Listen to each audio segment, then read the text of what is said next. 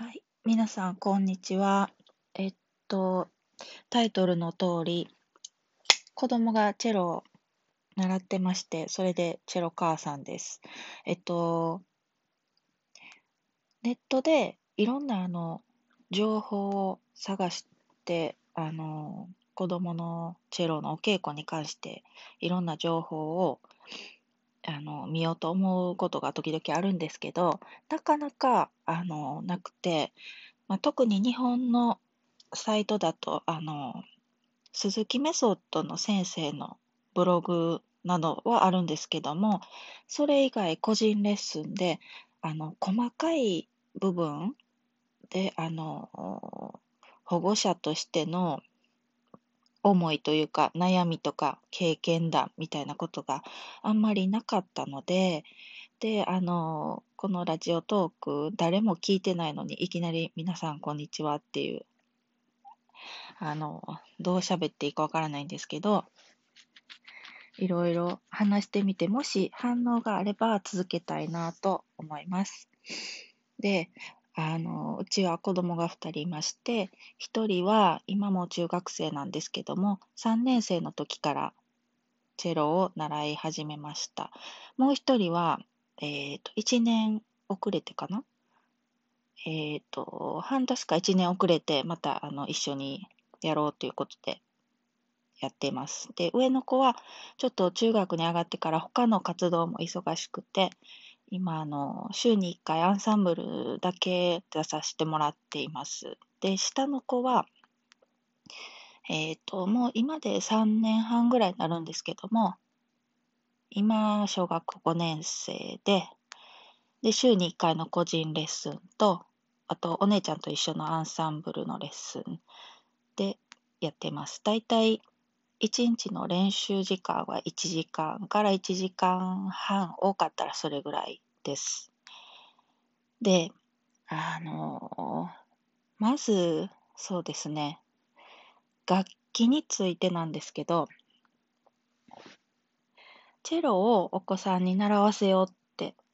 思われる方、まあ、皆さんどっからきっかけがあるのかちょっとそれぞれだと思うんですけど、うちの場合は、まあお姉ちゃん、あ、上の子女の子なんですけど、お姉ちゃんは最初ヤマハの、えーと、グループレッスンに幼稚園ぐらいからちょっと通ってまして、それでまあ一応音楽は好きということで、ピアノもいいけど、なんかちょっと違う楽器ないかなと思ってたところに、夫の親戚の夫のいとこのお姉さんかな？いとこのお姉さんのお子さんで、チェロをやってる方がいて、それをまあ、見せていただいたときに、いいなぁと思って、なんとなく始めました。たまたまちょっと家の近所に音楽教室があって教えてくれる先生もいらっしゃったので、でそこから始めまして、そうですね、1ヶ月、2ヶ月目、3ヶ月目ぐらいかな。それぐらいから、まあ、まあ、続けてもいいかなと思うようになって続けていました。で、その家の近くの教室は、まあ、お月謝制で週に1回1時間のレッスン。そして宿題が出て、まあ、宿題が鈴木の本をあ、その鈴木の本をやる前に、鈴木ってあの、バイオリンで一番有名な鈴木メソッドですね。日本とかアメリカで特にあの、あの、ちゃんとした先生がいらっしゃって、グループレッスンと個人レッスン、あと、伴奏に合わせて何回も練習するっていうメソッドがあるんですけど、そのテキストを使いながら、最初はちょっとあの、鈴木じゃない基礎を練習するテキストと、そうですね。あとは音階の練習なんかを教えてもらいました。で、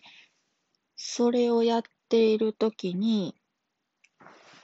まあ、あの、私があんまり細かく見てませんでしたので、自分で帰ってきて、大体ですけど、まあ一応連絡帳みたいのがあったので、まあこんなこと書いてあるなっていうのを、まあ私もレッスン見には行ってたんですけど、ちょっとまあ下の子とかもいたんで、あの、送り迎えもし必要が ないぐらい近かったんですね。道渡って、家から道渡ってもう見える、ベランダから見えるぐらいの距離のところだったので、自分で行かせたりもしてたので、ちょっとあの、私も親としては手抜きだったかなと思うんですけど、最初、やっぱり大事なんで、最初の基礎がね、ちゃんとできてた方がいいと思うので、まあ、あの、その辺は先生にお任せしていって、で、まあ多分あんまりできてなかったと思うんですよ。あの、今思えば、最初の、あの、スケール練習、あと、あれ、オープン、オープン？オープン弦を、あの、まあ、安定した右手の、あの、弓を持つ手とか、左手の角度とか、いろいろあると思うんですけど、でそれをあんまりその意識して一緒に練習についてあの見てあげる、まあ見てあげるって偉そうですけど、なんかちょっとビデオ撮ったりとか、あの、こう、先生こんな感じやったけど、これでいいのかなとかそういうのあんまり一人目の時は、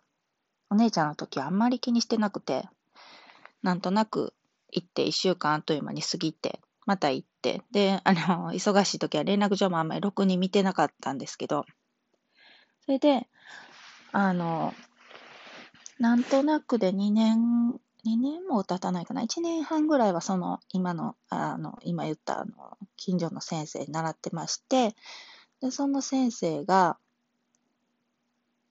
ちょっと発表会に出てみようかということで、その音楽教室の発表会に出させてもらいましで、その時はまだ楽器は借りてるものでしたので、あ、そうそう、楽器の話しようと思ったのに、あの、最初からあのレンタルでした。で、レンタルで月いくらぐらいだったかな。うーん、ちょっとま、2500円、3000円ぐらいですね。月3000円ぐらいのレンタル料で、あの、結構安い方かと思うんですけど、あの、4分の1サイズからでした。3年生だったので、で、4分の1サイズで、で、次サイズを2分の1に変えて変えようかなって、変えたかな？変えてからぐらい、ちょうどそれぐらいの時に発表会っていう話になりまして、で、その時に全然弾けてなかったんですけど、先生としては多分、ある程度見栄えの、聞き映えのする、聞こえ映え？ん？聞こえの良い、あの、ちゃんとしたちょっと作品らしい曲をっていう意味で多分ちょっと難しい曲を選んでくださったんだと思うんですけど、えっ、ー、と、あれ、日本語でなんていうのかな？あ、すいません。あの、うちは中国語を話す地域に住んでいますので、ちょっと今、曲名が中国語しか思い浮かばないんですけど、あの、鈴木の、えっ、ー、と、5巻目に出てくる曲を選んでもらいまして、あの、鈴木チェロね、チェロの5巻目に出てくる曲を選んでもらって練習して、で、発表会に出たんですけれども、その時に、えっ、ー、と、まあ、あの、一生懸命練習はしてたんですけど、私もよくわからないし、まあ私はちょっとピアノは習ってたことあるんですけど、ピアノのね、耳も、あの、そんな、弦楽器ほど厳密な音がわかるわけではないので、あの、なかなか一緒に練習って言っても、その時私も経験値が本当になくて、先生がダメって言ってはったよ、ここを注意しようって言ってはったよぐらいしか言えなくて、どうしたらいいかって、もちろん、まあ、あの素人なんでわからなくって、で、それでまあ、そいよいよ、まあ、本番1週間、2週間前ってなった時に、レッスンで先生があの、ちょっときつい言い方をし始めたんですね。多分先生も追い込みで あの、もうすぐ発表会やからもうちょっと頑張りなさいみたいな感じで、あの、なんていうのかな、なんて言って、なんて言われたのかな。あの、とにかくもう、間違えた音をもうその場で、違う、違う、違う、もう一回、そこ、そうじゃない、違う、さっき言ったでしょ、みたいな感じでもうずっと、こう、ダメ出しをされるようになってきたんですね。で、でついに、とうとうレッスン中に、まあ、ちょっと、泣き出してしまって。で、本人もまあ一生懸命やってるんだけど、できないから、まあそんな当たり前ですよね。子供、まあ大人でも言われてできるんやったらみんなできるはずなんで、そういう、そんな簡単ではないので、あの、できないし、悔しいし、悲しいし、ということで泣いてしまって、まあその日はそれで、まあまあまあって言って終わったんですけど、で、まあ、とりあえずその帰って言われたとこも頑張って、また、まあ泣いててもね、うまくならないんで、やりまして、それで、あの、なんとか発表会は終えまし終えました。で、私も一応 伴奏をさせてもらって、で、情けないことには伴奏の私がちょっとまあ間違えたりとかもあったんですけど、本人は割と落ち着いて、あの、その時のレベルで、その時にできる限りのことはできてたと思います。大きな間違いもなく、無事に終わりまして、で、先生も普段は、その、すごく厳しかったんですけど、あの、終わったら、あ、すごく良かったよって言って、あの、褒めてもらいました。